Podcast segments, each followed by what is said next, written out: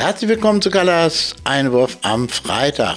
Kinder, Kinder, eigentlich wollte ich ganz viel über diese blöden Dresdner Fans und deren ständige Skandale etwas sagen, aber dann schlug es gestern Abend ein wie eine Bombe.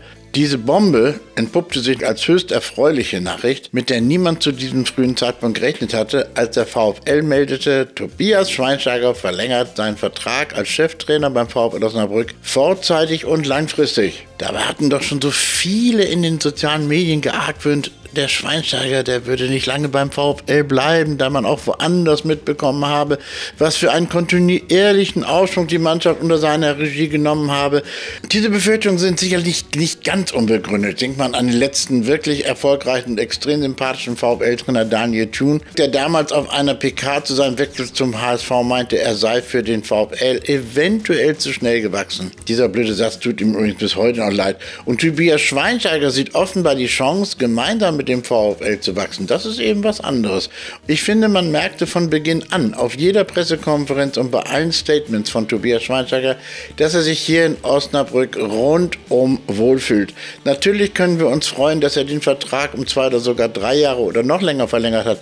Aber umgekehrt kann er Amir Chaprozadeh, dem sportlichen Leiter des VfL, auch dankbar sein, ihn überhaupt an die Brücke geholt zu haben. Immerhin ist der VfL seine erste Station als Cheftrainer. Und das ist Tobias Schweinsteiger offenbar bewusst.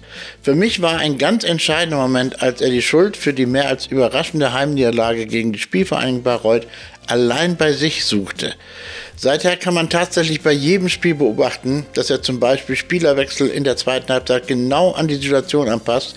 Man sieht förmlich, wie er und die Mannschaft gemeinsam wachsen. Natürlich dürfen wir gespannt sein, wohin der Weg mal gehen wird. Doch schon jetzt ist diese Saison für mich eine der aufregendsten und auch schönsten der letzten Jahre. Und da ist es völlig egal, ob es am Ende zum Aufstieg langt oder nicht. Dass ich nochmal ein solches Hohelied auf die Verantwortlichen beim VfL anstimmen würde, hätte ich vor ein paar Jahren während der Wählendherrschaft nicht zu glauben gewagt.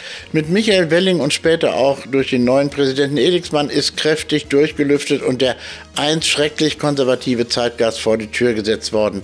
Komischerweise gibt es seither nicht mehr diese monatelangen wehlendigen Jammerarien.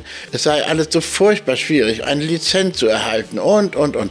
Mit Amir Chaposadeh und Tobias Schweinsteiger hat der VfL nun eine sportliche Leitung, die ganz offensichtlich sehr viel mehr leistet, als es das mittelmäßige Budget zulässt. Und all diese Leute, Chaposadeh, Schweinsteiger und Welling und natürlich viele andere, sind nun langfristig an den VfL gebunden. Und was immer man beim Fußball auch darunter verstehen mag, so hebt es doch bei mir die ohnehin gute Laune ein ganzes Stück nochmal höher. Ach so, Übermorgen spielt übrigens der VfL an der ausverkauften Bremer Brücke gegen Dynamo Dresden und zwar schon um 13 Uhr. Leider sind auch ein paar Dresdner Fans dabei, aber die brüllen wir dann einfach nieder. Und ansonsten das Ergebnis, ich sag mal so, äh, die Dresdner Fans haben keinen Grund zu jubeln. 3-0 für den VfL und ich wünsche euch allen ein schönes Wochenende und wir hören uns am Montag wieder. Tschüss.